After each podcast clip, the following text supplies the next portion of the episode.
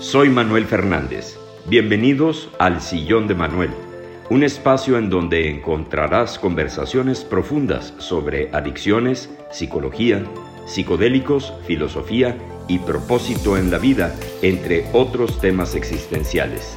Este es tu sillón. Ponte cómodo y gracias por estar aquí. ¿Qué tal?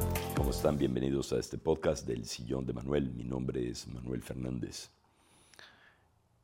Eh,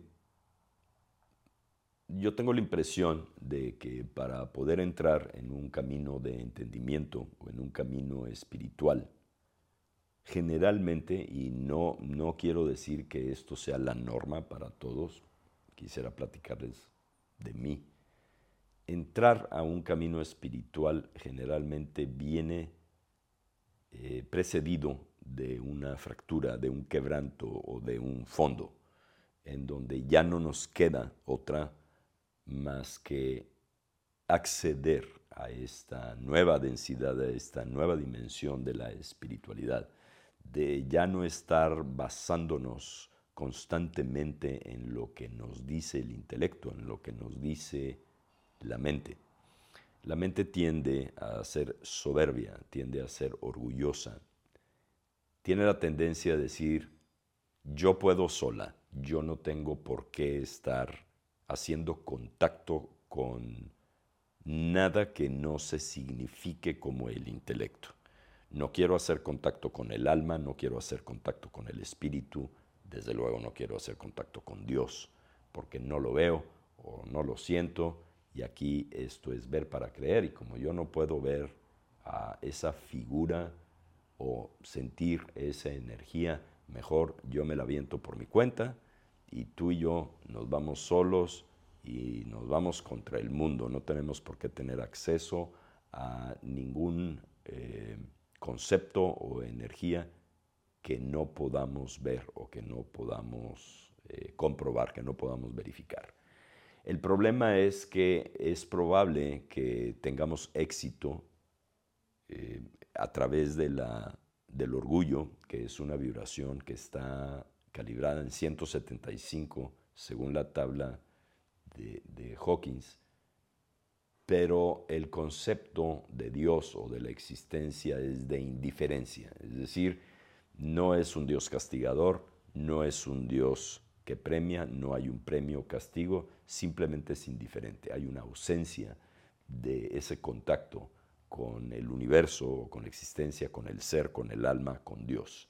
Es aquí estamos solos y le taloneamos nosotros por nuestra cuenta. El problema con eso es de que vivimos una existencia forzada a través de la fuerza de voluntad y con muchísima resistencia. No hay una aceptación. ¿Qué pasa con eso? Que eh, las posibilidades de, eh, eh, de sentirnos resentidos o frustrados porque no salieron las cosas como nosotros queríamos son muy altas. Porque como estamos muy amarrados en el ego, en la soberbia, en el orgullo, pues qué padre cuando te salen las cosas. Pero ¿qué pasa cuando no funcionan las cosas como uno pensaba? De inmediato se revienta esa burbuja falsa de orgullo para en un instante estar vibrando en la ira, en la depresión, en la tristeza o hasta en la culpa, el miedo y la, vergüenza. Porque, ¿qué es lo que pasa? Cuando estamos vibrando en 200, que es el valor, la tabla tiende o la vibración tiende a ascender. Pero cuando estamos abajo de 200, de 175 para abajo, la tendencia es hacia abajo. Es decir, si estamos vibrando en 175, que es el orgullo, podemos lograr grandes cosas. Es un área en donde podemos hacer mucha lana o podemos tener muchas relaciones. Pero la bronca es que si las cosas no funcionan, la tendencia va a ser a la baja en una forma muy rápida. Pero si tenemos ese brinco a valor, el concepto de Dios es un concepto que permite, Es, la primera vez que tenemos un concepto de un Dios que te permite hacer las cosas que tú quieres, que te ayuda, te ayuda a hacer las cosas que tú quieres. Ya estás acompañado en el camino de la vida. Para mí fue muy difícil tener ese ascenso, ese trabajo que, del que platicábamos, de tener acceso a esa área de la espiritualidad, para mí tuvo que llegar en un momento crítico, eh, en donde yo me sentía vibrando en 20, en 30, en la culpa y en la vergüenza, ¿no? porque cuando uno tiene la tendencia a estar muy eh, acordonado con el concepto de la sociedad, por así decir. La clásica es que cuando tienes un negocio bonanciable, te está yendo muy bien, la gente te ve para arriba y te aplaude. Pero si de pronto te vienes para abajo y, se hace público, que en mi caso así fue, esta baja, esta quiebra eh, financiera, la gente puede llegar a ser hostil. Inclusive hay gente que está muy cercana a ti y decirte, híjole, qué, qué tonto estás. O sea, ¿cómo pudiste haber hecho esta inversión o por qué mm, fuiste y te cambiaste de, de ciudad pensando que ibas a lograr grandes cosas? Entonces, cuando, cuando al ego le pegan así de fuerte después de haber estado tan robustecido y tan inflado con el orgullo, pues en un instante se va para abajo. Cuando estamos vibrando en 175, que es esta área de, orgullo, como de soberbia, porque hay que comprender que el ego tiende a ser muy, muy vanidoso. Esa es una de sus estructuras fundamentales, ¿no? la vanidad. Eh, vivimos en un constante estado de estrés, vivimos en un constante estado de resistencia. Para poder subir a valor, en donde tenemos este, este concepto de la vida o de Dios o de la existencia que todo lo permite, tenemos que dejarnos de resistir. Y eso va en contra de esa alimentación que tiene el ego, porque te dice, bueno, pues ¿cómo te vas a ¿Cómo te vas a, dejar de resistir ante esto que nos está yendo tan mal? Pues ¿por qué mejor no aceptas que lo que estás haciendo no te está funcionando y te dejas de resistir? Esto es como un entrenamiento. Al principio es muy difícil dejarse de resistir, pero eventualmente ya se hace una costumbre, por así decirlo, ¿no? Como que ya, ya, es, ya se integra esta falta o, esta quita más bien de la, de la resistencia. Generalmente cuando uno se deja de resistir, lo primero que hay que hacer es no hacer nada. Cuando a mí me comentaban, mira, todas tus decisiones son porque estás haciendo mucho por fuerza de voluntad, ¿por qué mejor no te das la oportunidad de no hacer nada? Miren, yo lo que les puedo compartir era que eso yo lo sentía como un insulto porque decía, bueno, toda la vida he sido un, eh, un luchador, he sido como un espartano, muy disciplinado, ¿cómo que no? ¿Cómo, que me, me dejo de resistir y ahora no hago nada? Y me dijeron, es muy sencillo, todo lo que has hecho sí te dio grandes beneficios en su momento, pero hoy por hoy no estás bien. Entonces, ¿qué quieres hacer? Lo que vayas a hacer con ese estado de de esta penumbra mental en la que traes y que parece que estás tratando de avanzar en un pantano, nada más te vas a hundir más. Es como estar en una, eh, en una resistencia cuando la marea eh, o la resaca te está llevando cada vez a, a aguas más profundas, pues mejor te dejas de resistir, flojito y cooperando, como dicen, te pones a flotar y muy probablemente eso lo que va a provocar es que te, van a llegar, te va a llevar esa, esa marea, te va a llevar hacia la orilla de la playa y te vas a salvar. Así es como lo veo yo, es no te muevas, ya estás lleno de broncas, vas a estarlas tratando de resolver a través de fuerza de voluntad. Ciertamente vas a tener una, eh, una separación, si es que acaso la llegáramos, la, la hubiéramos tenido de Dios o de la existencia, porque dices, y hasta uno se puede resentir con Dios. Dice, no, pues, ¿qué me, qué me vas a ayudar? Así mira cómo estoy. Y sin embargo, esos estados de crisis son oportunidades extraordinarias, porque a mí cuando me decían, mira, la crisis se puede significar en oportunidad. Yo decía, pues no, pues yo no quiero estar viviendo en crisis, yo quiero estar bonanciable, yo quiero estar bien siempre, ¿no? Pero bueno, pues hay que, hay que comprender que, crisis comparte su, su, raíz etimológica con crisálida, esto ya lo hemos platicado en otros podcasts, ¿no? que es esta membrana que está fuera de la mariposa que tiene que usar toda su fuerza para poderla romper y volar. Así es como yo veo la crisis. Ahora ya, como decía Einstein, no le tengas miedo a la crisis, sino permite que la crisis te lleve a otro, a otro estado de conciencia, porque para salir de la crisis no puedes salir con el mismo estado de conciencia que te llevó a esa crisis, sino que tenemos que tener acceso a un nuevo estado de conciencia.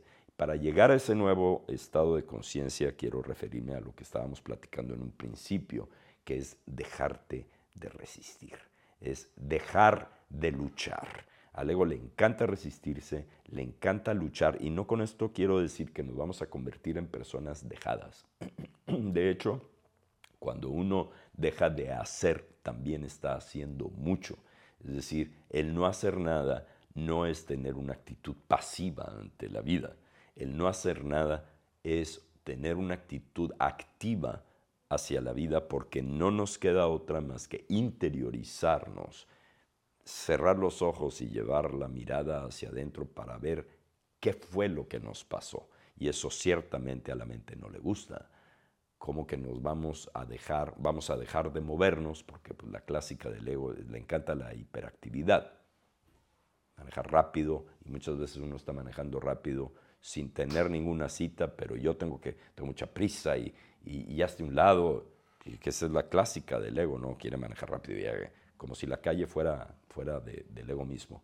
Contradecir, pues bueno, está el tráfico hasta el tronco, pues no me voy a resistir, flojito y cooperando. Bueno, con la vida es exactamente lo mismo. El dejar de luchar no quiero decir dejar de hacer cosas, dejar de trabajar, dejar de crear. Es simplemente dejarse de resistir ante la realidad de la vida, de la vida misma.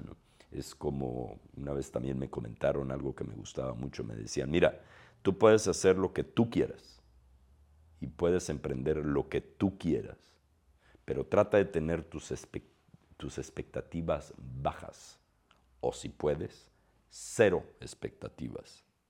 Es aceptación en 100 expectativas en cero porque generalmente el ego lo que quiere es tener la aceptación en cero y las expectativas en 100. Pero ¿qué es lo que pasa? Que si las cosas no resultan como uno quiere, de inmediato se va a reventar ese fortalecimiento que tiene la mente porque pensaba que las cosas iban a salir como uno quería. Sin embargo, si tenemos el entusiasmo, tenemos la aceptación de querer emprender cosas nuevas, aceptando que es probable que las cosas no vayan a funcionar como uno quiera, es más fácil que se den las cosas porque no hay una resistencia hacia la vida misma. Ahora, por otro lado, también hay que comprender que cuando nos dejamos de resistir, y como, como reitero, no es una actitud pasiva, el dejarnos de resistir. No es una actitud pasiva el dejar de luchar. De hecho, es una postura de muchísima actividad, porque estamos en la actividad de la conciencia. Cuando ya nos hacemos acompañar de la conciencia, o de Dios, o del universo, como cada quien lo quiera significar, la vida se convierte en una vida más fácil, se convierte en una vida mucho más exitosa y ciertamente en el caso de la empresa, que pues, a mí me ha tocado mucho compartirles este, este, esta experiencia de vida empresarial que he tenido dos fracasos muy importantes. En el momento en donde yo me hice acompañar de la conciencia, las cosas empezaron a mejorar. De haber sido una persona atea, y esto que les estoy compartiendo viene de una persona que fue atea, en el momento que a mí me dijeron, mira, perdona, salta del resentimiento, deja de moverte, deja de luchar, estate quieto y hazte acompañar de Dios. Yo dije, Es una tarea titánica, imposible, pero yo tuve que acceder al camino espiritual no por gusto. Yo no soy ningún fanático, no soy un true believer. Yo he verificado cómo el trabajo de la conciencia me ha ayudado en todos los aspectos de la vida, incluyendo el aspecto del dinero. Generalmente tenemos la tendencia cuando ya tenemos, cuando ya tenemos un concepto del universo de la conciencia o de Dios, de negociar con la conciencia.